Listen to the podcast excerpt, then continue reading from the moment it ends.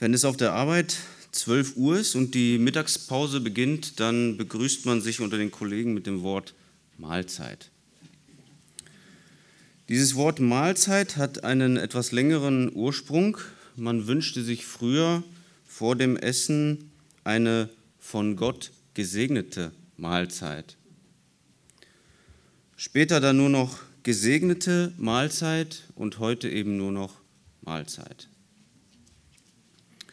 Anderes Beispiel. Früher wurde das Erntedankfest auch allgemein im Volksmund als Erntedankfest bezeichnet. Und wir leben da im Wolfsburg so mehr in einer ländlichen Gegend, wo dann zur Erntezeit auch einige Bauern so ihre Früchte verkaufen und laden dann ein, wie ich letztens gelesen habe, zum Erntefest. Also das Dank hat man sich da ausgespart aus diesem Wort. Weil wenn man darüber nachdenkt, Ernte, Dank, Fest, da muss man ja darüber nachdenken, okay, wem danke ich denn eigentlich? Und auch wenn Eltern heutzutage ihre Kinder, ihren Kindern dieses höfliche äh, Dankeschön anerziehen, wenn man an einer Fleischtheke vielleicht mal eine, eine Wurst bekommt oder so, wird der Dank gegenüber Gott aus unserem Wortschatz oder aus unserem Denken ausgespart oder ausradiert und durch ein sehr selbstzentriertes Denken ersetzt. Ich habe für mein Geld gearbeitet, ich habe für dieses für meine Nahrung habe ich selbst bezahlt, ich habe es verdient und wenn ich jemandem zu danken habe, dann eigentlich ja nur mir selbst, weil ich habe es ja verdient. Für das, was ich bekomme, habe ich ja schließlich eine Gegenleistung erbracht. Es steht mir zu. Und dieses Denkmuster ist leider schon so alt wie die Menschheit, das ist nicht neu und somit auch der Bibel nicht fremd. Gott warnt uns in seinem Wort sehr, sehr konkret vor so einer selbstzentrierten Einstellung. Und so eine Warnung wollen wir uns heute einmal zu Herzen nehmen, wofür ihr das fünfte Buch Mose aufschlagen könnt. Wir werden heute zusammen über das Kapitel 8 nachdenken. Das möchte ich einmal komplett vorlesen. 5. Mose, Kapitel 8.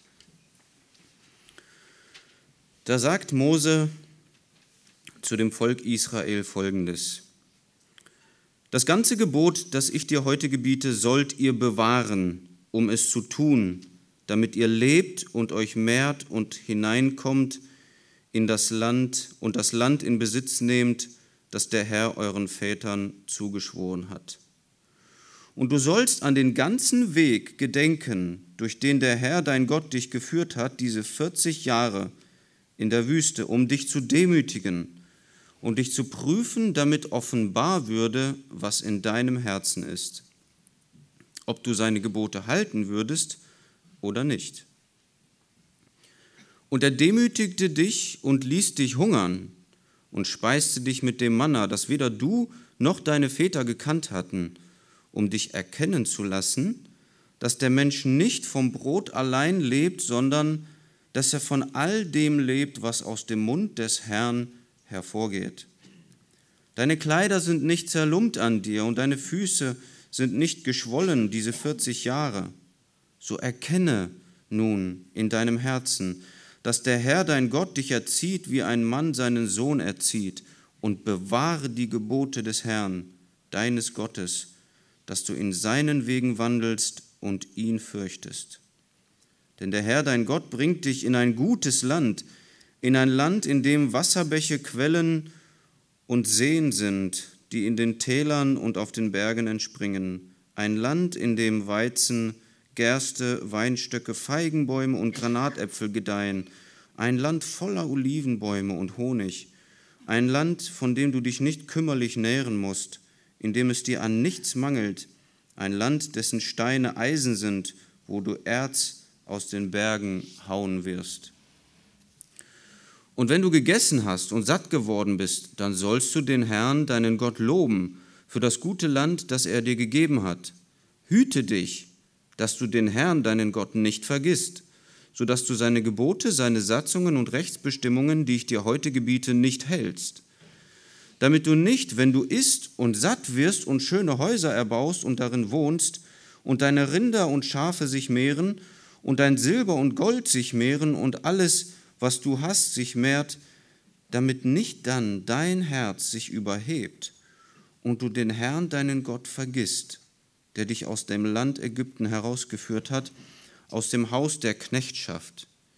Ihn, der dich durch diese große und schreckliche Wüste geleitet hat, wo feurige Schlangen waren und Skorpione und dürres Land ohne Wasser, der dir Wasser aus dem harten Felsen entspringen ließ, der dich in der Wüste mit Manna speiste, von dem deine Väter nichts wussten, um dich zu demütigen und zu prüfen, damit er dir am Ende Gutes tue. Und damit du nicht in deinem Herzen sagst, meine eigene Hand, meine eigene Kraft und die Stärke meiner Hand hat mir diesen Reichtum verschafft. So gedenke doch an den Herrn, deinen Gott, denn er ist es, der dir Kraft gibt, solchen Reichtum zu erwerben, damit er seinen Bund aufrecht erhält, den er seinen Vätern geschworen hat, wie es heute geschieht. Wenn du aber den Herrn, deinen Gott, wirklich vergisst und anderen Göttern nachfolgst und ihnen dienst und sie anbetest, so bezeuge ich heute gegen euch, dass ihr gewiss umkommen werdet, wie die Heiden, die der Herr vor eurem Angesicht ausrottet.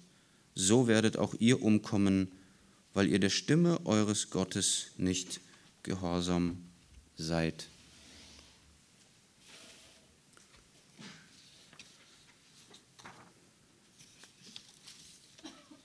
Bevor wir jetzt in diesen Text genauer eintauchen, möchte ich kurz einmal den Kontext zu 5. Mose uns in Erinnerung rufen. Und dafür könnt ihr noch mal ein paar Seiten zurückblättern in 5. Mose und wir wollen einmal kurz die ersten Verse von diesem Buch lesen. 5. Mose 1. Ab Vers 1, das sind die Worte, die Mose zu ganz Israel redete, auf der anderen Seite des Jordan in der Wüste, in der Arava gegenüber von Suf, zwischen Paran und Tophel, Laban, Hazeroth und Disahab. Elf Tagesreise sind es vom, Horeb auf dem Weg zum Bergland Seir bis Kadesh Barnea. Und es geschah im 40. Jahr, im elften Monat, am ersten des Monats, dass Mose zu den Kindern Israels redete, und zwar alles so, wie es ihm der Herr für sie geboten hatte. Nachdem er Sihon, den König der Amoriter, der in Hesbon wohnte, geschlagen hatte, dazu Og, den König von Baschan, der in Astaroth und Erdai wohnte. Auf der anderen Seite des Jordan, im Land Moab, fing Mose an, dieses Gesetz auszulegen, und er sprach. Und dann folgt die Rede Moses, die das ganze fünfte Buch Mose umfasst. Also Mose steht hier mit dem ganzen Volk Israel vor dem Jordan. Und sie sind kurz davor, den Jordan zu überqueren. Und es wird dann nachher die Aufgabe Josuas sein, dem ganzen Volk Israel das Land Kanaan aufzuteilen und dieses Land mit ihnen einzunehmen. 40 Jahre Wüstenwanderung sind vergangen. Alle Männer, die sich damals gegen Mose und Gott aufgelehnt haben in der Wüste, sind mittlerweile gestorben. Sie stehen vor dem Jordan und Mose steht damit kurz vor seinem Lebensende. Vor dem Einzug in dieses Land wird Mose auf den Berg Nebo steigen und er wird dort sterben. Mose steht hier also, wie gesagt, kurz vor seinem Tod. Er weiß, dass er in dieses verheißene Land nicht eingehen darf. Und das ist ihm auch bewusst. Das fünfte Buch Mose ist die letzte Rede Moses an das Volk. Die letzte Ermahnung, die Mose seinem Volk, dass er diese 40 Jahre lang wie ein, eine Amme ihren Säugling trägt, hat Mose dieses Volk getragen und Mose verwendet im fünften Buch Mose sehr oft das Wort heute. die Worte, die ich dir heute gebiete. Und es lässt darauf schließen, dass das ganze fünfte Buch Mose eine Rede Moses ist, die Mose an einem Tag an das Volk Israel gerichtet hat. Und es ist damit eine sehr persönliche, eine sehr emotionale Rede.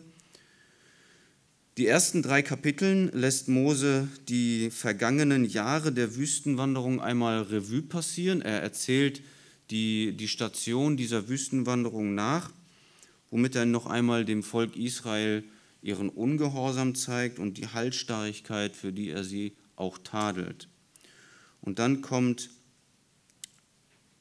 Mose zu Kapitel 4, Vers 1, wo er sagt, und nun Israel, höre auf die Satzungen und auf die Rechtsbestimmungen, die ich, die ich euch zu tun lehre, damit ihr lebt und hineinkommt und das Land in Besitz nehmt, das euch der Herr, der Gott euer Väter gibt. Und ich denke, ich muss es nicht sagen, dass wir heute nicht äh, Israel sind. Wir sind nicht im Land Kanaan und die Opfer- und Sittengesetze, die damals Mose dem Volk gegeben hat, gelten für uns heute in Deutschland nicht. Das, darüber klärt uns das Neue Testament auf. Das setze ich heute mal als bekannt voraus. Trotzdem enthält dieser Text grundsätzliche Prinzipien über das Wesen Gottes, die wir uns heute genauso zu Herzen nehmen dürfen. Also ab Kapitel 4 beginnt Mose jetzt, wie wir hier in, in den ersten Versen von Kapitel 1 gelesen haben, die Gebote Gottes auszulegen. Also dieses fünfte Buch Mose ist im Prinzip eine Auslegungspredigt, eine, eine, ähm, es sind angewandte Gesetze. Mose beschreibt ganz praktisch, wie das aussehen kann, wenn wir zum Beispiel von Kindererziehung reden in ähm, 5. oder 6. Äh, in Kapitel 5 oder 6. Er predigt das Gesetz, welches Gott dem Volk für das Land Kanaan gegeben hat. Mose ermahnt das Volk in einer sehr persönlichen Weise, sich an Gottes Gesetze zu halten. Mose hat im Hinterkopf, wie halsstarrig und wie widerspenstig und fleischlich dieses Volk auf der Wüstenwanderung gewesen ist. Er hat ihnen die ganzen vergangenen Jahre nochmal vor Augen geführt und er trägt jetzt Sorge darum, dass dieses halsstarrige Volk im Land Kanaan, wo es ihnen gut gehen wird, den Herrn vergessen werden. Und damit ist 5. Mose eine eindringliche Ermahnung Moses an das Volk, den Herrn nicht zu vergessen und sich an seine Gebote und sein Wirken in der Wüstenwanderung zu erinnern. Wir schauen uns jetzt das Kapitel 8 einmal genauer an. Wir werden heute nicht über so einen langen Text hier über jeden einzelnen Vers genau nachdenken können. Deswegen möchte ich kurz einen Überblick geben über die Struktur dieses Kapitels. Wie im ganzen fünften Buch Mose ermahnt Mose auch jetzt in diesem Kapitel das Volk Israel dazu, Gottes Gebote zu halten. Und er gibt ihnen ganz persönliche Ermahnungen weiter. Und wenn wir jetzt dieses Kapitel 8 einmal auf Gebote oder auf Imperative untersuchen, also wenn wir uns einmal, wenn wir uns die Formulierungen du sollst anschauen, wenn wir uns fragen, was sollte das Volk Israel jetzt eigentlich tun, dann sehen wir zuerst im Vers 2, und du sollst an den ganzen Weg gedenken, durch den der Herr, dein Gott, dich geführt hat, diese 40 Jahre lang in der Wüste. Das ist die das erste Gebot oder die erste Hauptaufforderung in diesem Kapitel, über die wir gleich genauer nachdenken werden. Das zweite Gebot, welches jetzt auf dem ersten aufbaut, finden wir dann im Vers 10, wo Mose sagt, und wenn du gegessen hast und satt geworden bist, dann sollst du den Herrn, deinen Gott, loben für das gute Land, das er dir gegeben hat. Das Volk Israel soll also über die Vergangenheit, über diese vergangenen 40 Jahre nachdenken und sie sollen erkennen, dass es Gottes Macht gewesen ist, die sie am Leben erhalten haben in dieser Wüste. Und diese Einsicht soll das Volk Israel dazu bewegen, auch im Land Kanaan, wo sie von allem viel zu viel haben, Gott zu loben und zu danken. Kurz gesagt ist die Aufforderung dieses Textes, gedenke der vergangenen Taten Gottes und danke ihm für seine gegenwärtigen Gaben. Oder ganz kurz gesagt, wie auf unserem Gottesdienstzettel der Titel für diese Predigt, Gedenke und Danke. Das ist der Titel dieser Predigt und wir schauen uns jetzt zuerst die Verse 2 bis 6 nochmal genauer an. Ich möchte sie noch einmal vorlesen. Mose sagt, du sollst an den ganzen Weg gedenken, durch den der Herr, dein Gott, dich geführt hat, diese 40 Jahre lang in der Wüste, um dich zu demütigen, um dich zu prüfen, damit offenbar würde, was in deinem Herzen ist, ob du seine Gebote halten würdest oder nicht.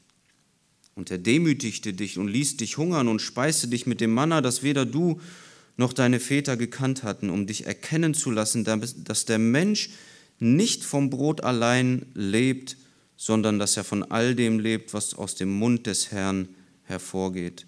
Deine Kleider sind nicht zerlumpt an dir, deine Füße sind nicht geschwollen, diese 40 Jahre. So erkenne nun in deinem Herzen, dass der Herr, dein Gott, dich erzieht, wie ein Mann seinen Sohn erzieht, und bewahre die Gebote des Herrn, deines Gottes, dass du in seinen Wegen wandelst. Mit diesen Worten lässt Gott uns durch seinen Diener Mose etwas hinter die Kulissen der Geschichte schauen. Wir sehen hier, welche Absicht Gott verfolgte, mit dem, dass er das Volk Israel diese 40 Jahre durch diese Wüste schickte. Wir sehen, was Gott in seinem Volk erreichen wollte, in seinem Denken, in seinem Herzen in dieser Zeit. Und wir lesen hier, dass, Gott in diesen 40 Jahren das Volk Israel demütigen wollte, er wollte es prüfen und er wollte, dass sein Volk etwas erkennt. Ja, wir lesen hier, um dich erkennen zu lassen, dass der Mensch nicht vom Brot allein lebt. Er wollte es prüfen, er wollte, dass sein Volk etwas erkennt oder etwas über Gott lernt. Die Wüstenwanderung ist damit eine Erziehungsmaßnahme Gottes gewesen für das Volk Israel als Vorbereitung für das Land Kanaan. Und damit wir Gottes Absicht mit dieser Erziehungsmaßnahme besser verstehen, einmal kurz ein paar Details zu dieser Wüste, durch die sich das Volk Israel damals bewegte. Als ich 22 war, hatte ich die Gelegenheit, mit einer, an einer Jugendreise teilzunehmen mit dem Missionswerk Mitternachtsruf. Und damals, wo es noch nicht so viele Unruhen gab, da hat man diese Jugendreise gemacht. Da haben sich die Jugendlichen, eine, eine Truppe von, ich weiß nicht, 30 Jugendlichen mit den Reiseleitern, die haben ihre Koffer wirklich auf Kamele gepackt und sind dann auf Kamelen durch diese, äh, durch diese Wüste gezogen und haben auch da in der Wüste übernachtet. Das durften wir leider nicht mehr mit Kamelen machen. Wir sind dann mit dem Bus hochgefahren und haben dann bei den, bei den Beduinen, in, die da in der Wüste leben, die leben da in so Lehm, Lehmbauten und bei denen haben wir dann in so einem, ja, so wie, wie so ein Camp, haben wir dann übernachtet, auch nachts unter freiem Himmel. Und wenn man da dann mit dem Bus hochfährt, und dann aus diesem klimatisierten Bus aussteigt, dann rennst du erstmal vor so eine heiße Wand, 50 Grad, und es ist wirklich unerträglich heiß da in dieser Wüste. Ein Teil dieser Tour war dann eine, eine wirklich eine, eine Tageswanderung durch die Wüste zum, zum Berg Horeb oder zu dem Berg, wo Leute meinen, dass das der Berg Horeb ist. Sie können es nicht genau sagen. Und da sind wir einen Tag durch diese Wüste gewandert. Also nicht 40 Jahre, sondern einen Tag. Und für diesen einen Tag müssten wir uns gut vorbereiten. Also da musste jeder gut gegessen haben morgens und jeder musste mindestens vier Liter Wasser mitnehmen. Also ich habe mir in meinen Rucksack damals drei von diesen eineinhalb Liter Flaschen äh, in meinen Rucksack gepackt. Ich hatte also viereinhalb Liter Wasser mit mir im Rucksack und diese viereinhalb Liter Wasser habe ich an diesem Tag ausgetrunken, ohne äh, ständig zur Toilette zu rennen. Also es ist so heiß, du brauchst so viel Wasser, wenn du dich in dieser Hitze bewegst, dass dein Körper so viel Feuchtigkeit ausdunstet, du, merk, du merkst das gar nicht. Also du merkst an deiner Haut nicht, dass du schwitzt, weil es so heiß ist. und verbrauchst auf diesem, auf diesem, an diesem einen Tag eben diese mindestens vier Liter Wasser. Es ist eine, eine Steinwüste. Wenn du dich umguckst, du siehst nur Gebirge, du siehst nur Felsen, du siehst nur Stein. So ein rötlicher Stein. Und ich bin einmal kurz so ein bisschen abseits vom Weg gelaufen, dann hat mich der Reiseleiter sofort zurückgepfiffen und mir gesagt, Bernie, du brauchst nur den falschen Stein umstoßen, da können Skorpione drunter sein, die dich stechen können. Und das hat mir so ein bisschen einen Eindruck gegeben von dem, was da das Volk Israel damals durchmachen musste. Also diese Wüste ist absolut kein Lebensraum für Menschen. Und wenn man das alles so mal gesehen hat, dann kann man sich sehr gut vorstellen, mit welchen Herausforderungen das Volk Israel damals so konfrontiert gewesen sein muss. Wenn wir zum Beispiel in Vers 15 gelesen haben, der dich durch diese große und schreckliche Wüste geleitet hat, wo feurige Schlangen waren und Skorpione und dürres Land ohne Wasser. Also wirklich das größte Problem in dieser Wüste ist Wasser.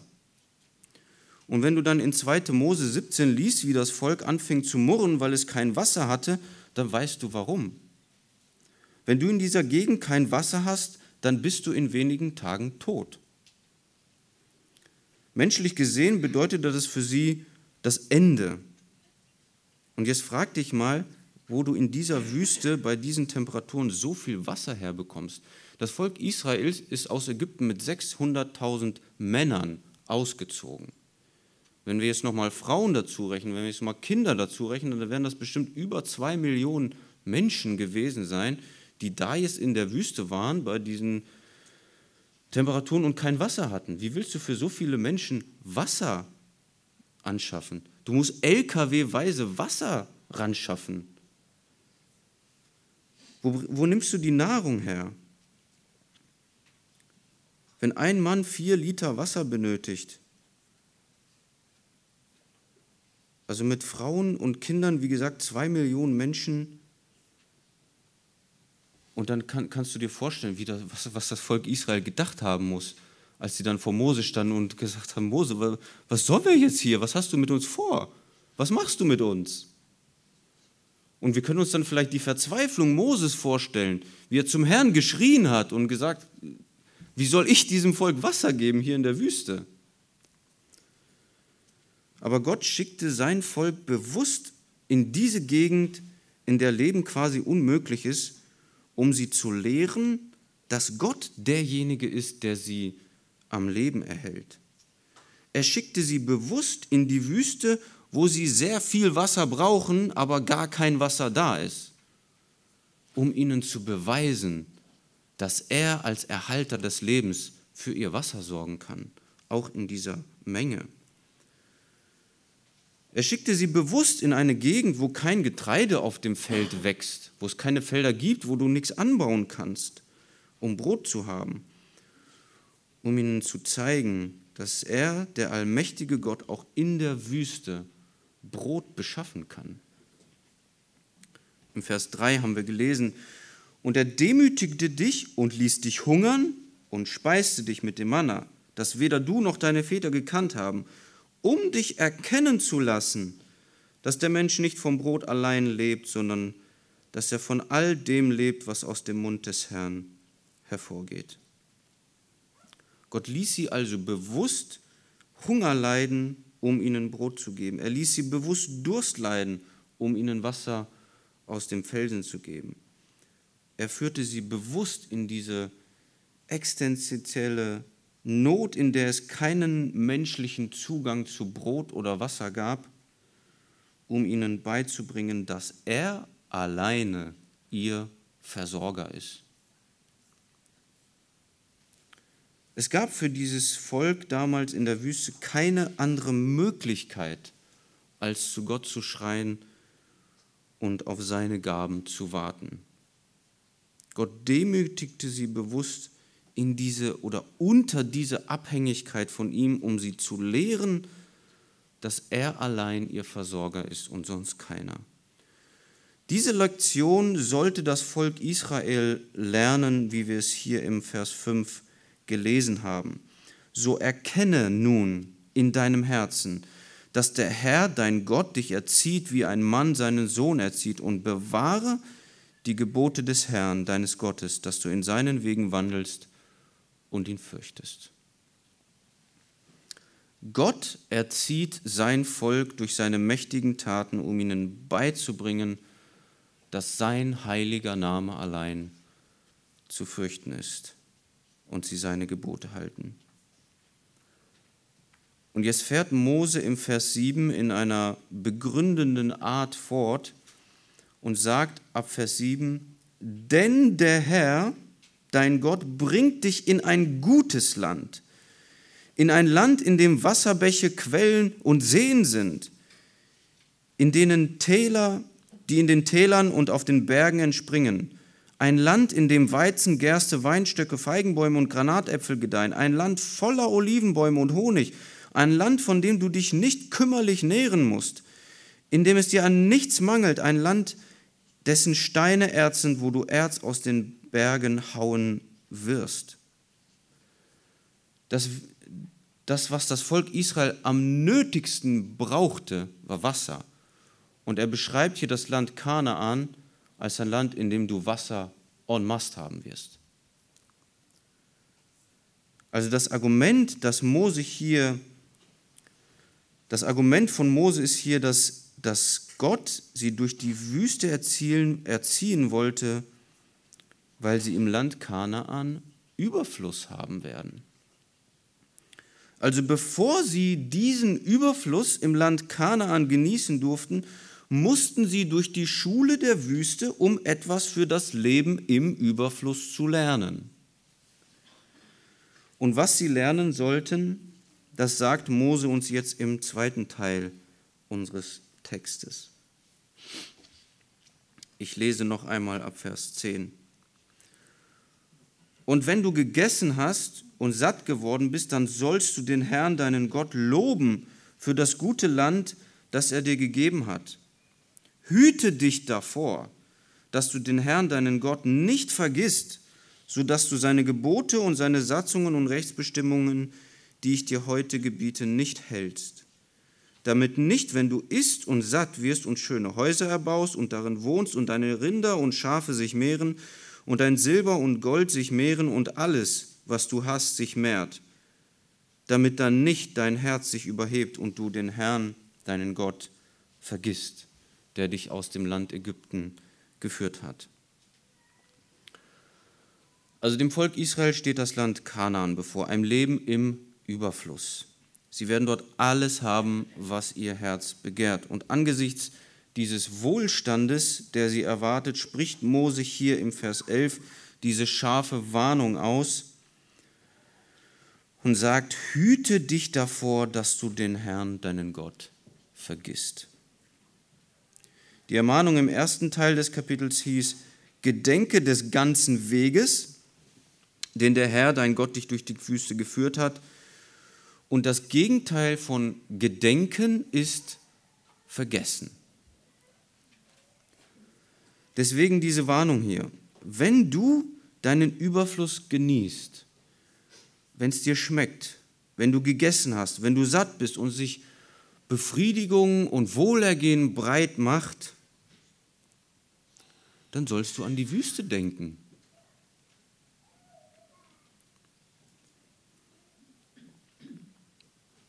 In der Wüste hattest du Durst und Gott gab dir zu trinken. Du hattest Hunger, Gott gab dir das Manna. Du wolltest Fleisch, Gott gab dir Fleisch. Die Wüste hat dich gelehrt, von wem das alles kommt. Die Erfahrung der Wüste war nötig, um zu lernen, dass jede Gabe, ob es Nahrung, Kleidung, Gesundheit oder sonst etwas ist, ein Gnadengeschenk Gottes ist. Und diese Tatsache darfst du in Zeiten des Überflusses nicht vergessen. Hüte dich davor, das zu vergessen. In der Wüste ist uns Menschen klar, dass es nicht normal ist, Wasser, Brot und Fleisch zu haben, 40 Jahre lang für zwei Millionen Menschen. Da war es dem Volk Israel klar, wo das alles herkommt. Aber wenn du im Überfluss lebst, dann ist das auf einmal Lebensstandard. Du denkst dir, ich arbeite, ich verdiene Geld, ich kaufe mir, was ich möchte. Ist doch logisch, ist doch normal. Wenn ich Wasser will, dann gehe ich zum Wasserhahn und mache den auf, da kommt Wasser. Samstags gehe ich zum Bäcker, ich hole mir meine frischen Brötchen, ich genieße mein Marmeladenbrötchen und das alles fast immer ohne zu gedenken. Warum? Weil wir in einer Generation leben, die keine Wüste kennt. Wir sind so mit unserem Wohlstand beschäftigt, dass wir vergessen, aus wessen Hand wir jeden Tag einfach nur nehmen und nehmen und nehmen. Und es ist wie bei Kindern, wenn sie mit einer Sache beschäftigt sind, die ihnen richtig dolle Spaß macht, die sie fesselt, wie zum Beispiel ein Video auf dem Tablet sich angucken, dann, dann nehmen die die Umwelt gar nicht mehr wahr. Du kannst zu ihnen reden, da ist also auch kein Empfänger dafür da. Damit du ihre Aufmerksamkeit bekommst, musst du ihnen das Spielzeug erstmal wegnehmen. Und dann gucken die hoch. Dann realisieren die, dass Papa da ist. Und genau so geht es uns in unserem Überfluss. Wir sind so mit unseren Gaben beschäftigt und abgelenkt, dass wir ihn als den Geber gar nicht mehr wahrnehmen. Und deswegen muss Gott aus unserem, uns unseren Komfort manchmal wegnehmen, damit wir mal hochgucken und Gott uns sagen kann, hallo, ich bin noch da. Du hast mich vergessen. Einfach vergessen.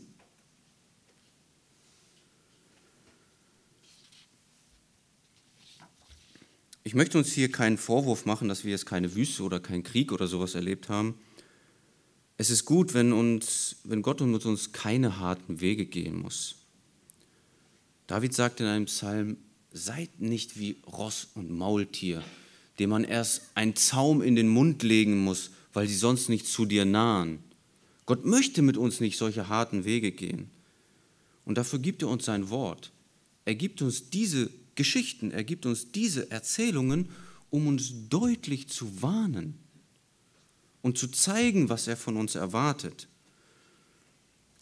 Solche Texte sind für uns gegeben, damit wir durch sie einsichtig werden und uns warnen lassen, damit Gott mit uns nicht solche Wege gehen muss.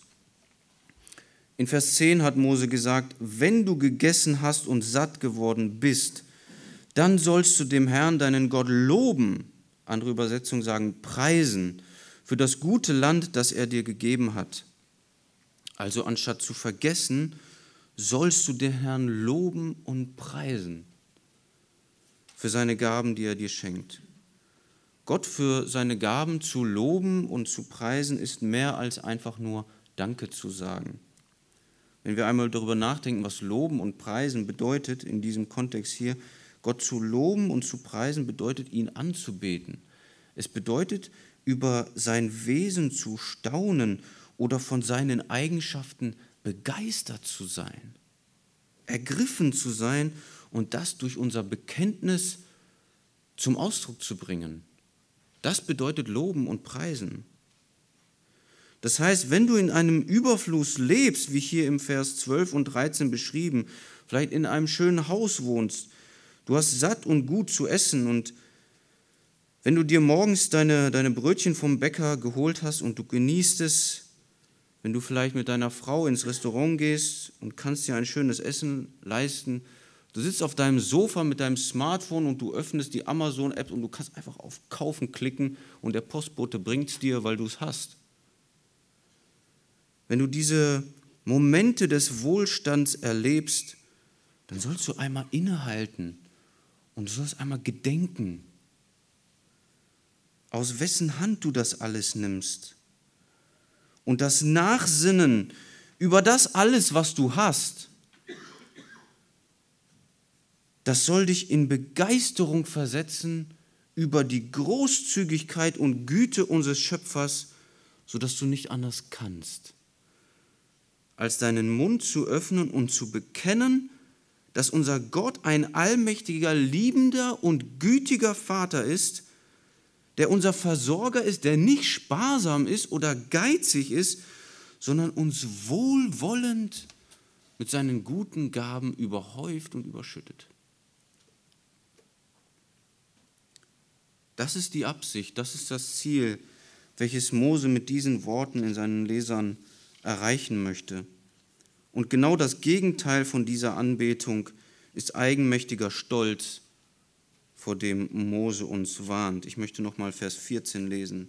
Vers 14 sagt, damit nicht dann dein Herz sich überhebt und du den Herrn, deinen Gott, vergisst, der dich aus dem Land Ägypten geführt hat. Weiter im Vers 17. Und damit du nicht in deinem Herzen sagst, meine eigene Kraft und die Stärke meiner Hand hat mir diesen Reichtum verschafft. Wer Gott vergisst und seine Taten nicht gedenkt, der macht sich selbst zum Gott und zum Ursprung all dessen, was er hat und was er ist. Und damit sind wir wieder beim Gedanken der Einleitung. Die Menschen unserer Gesellschaft meinen, dass das, was sie besitzen, allein das Ergebnis ihrer Leistung ist. Sie meinen ein Anrecht auf ihren Besitz zu haben, weil sie es verdient haben, weil sie etwas bezahlt haben, weil sie eine Gegenleistung erbracht haben. Menschen, die so denken, sie haben einfach zu wenig gedacht. Sie sehen nicht das größere Bild, das uns so viele Einflussfaktoren zeigt, die wir nicht in der Hand haben. Die Gesundheit zum Beispiel, umzuarbeiten, hast du die in der Hand? Die Bewahrung vor einem Unfall, der dir in einem Augenblick den ganzen Wohlstand überflüssig machen kann, hast du den in der Hand? Die Zinsen vielleicht heutzutage, die darüber entscheiden, ob du dir ein Haus kaufen kannst oder nicht, hast du die in der Hand? Das Wetter, das nötig ist, dass Nahrung für uns wachsen kann, haben wir genauso wenig in der Hand. Deswegen sagt Mose hier weiter im Vers 18, so gedenke doch an den Herrn deinen Gott, denn er ist es, der dir Kraft gibt, solchen Reichtum zu erwerben. Es ist richtig, dass wir durch unsere Leistung Besitz erwerben. Das hat Gott so eingerichtet, das soll so sein. Aber damit du Leistung erbringen kannst und damit deine Leistung sich auch rentiert und wirklich am Ende Brot auf dem Tisch steht, dafür schafft Gott das komplette Rahmenprogramm. Er kümmert sich um die ganze Infrastruktur, damit du arbeiten kannst und dir das verdienen kannst. Wenn der Herr nicht das Haus baut, so arbeiten umsonst, die darin bauen.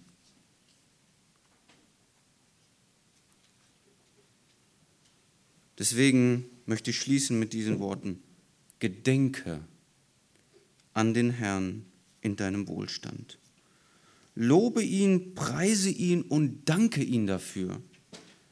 Bete ihn alleine dafür an, weil du schmecken und sehen darfst, wie freundlich er ist. Amen.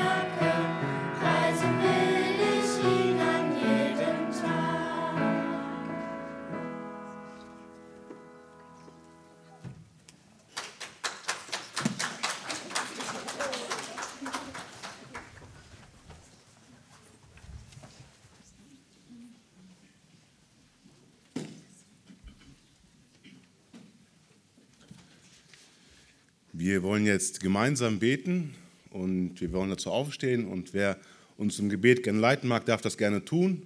Kurz, deutlich, laut, damit wir auch Abend dazu sagen und ich schließe dann gemeinsam mit uns ab dann.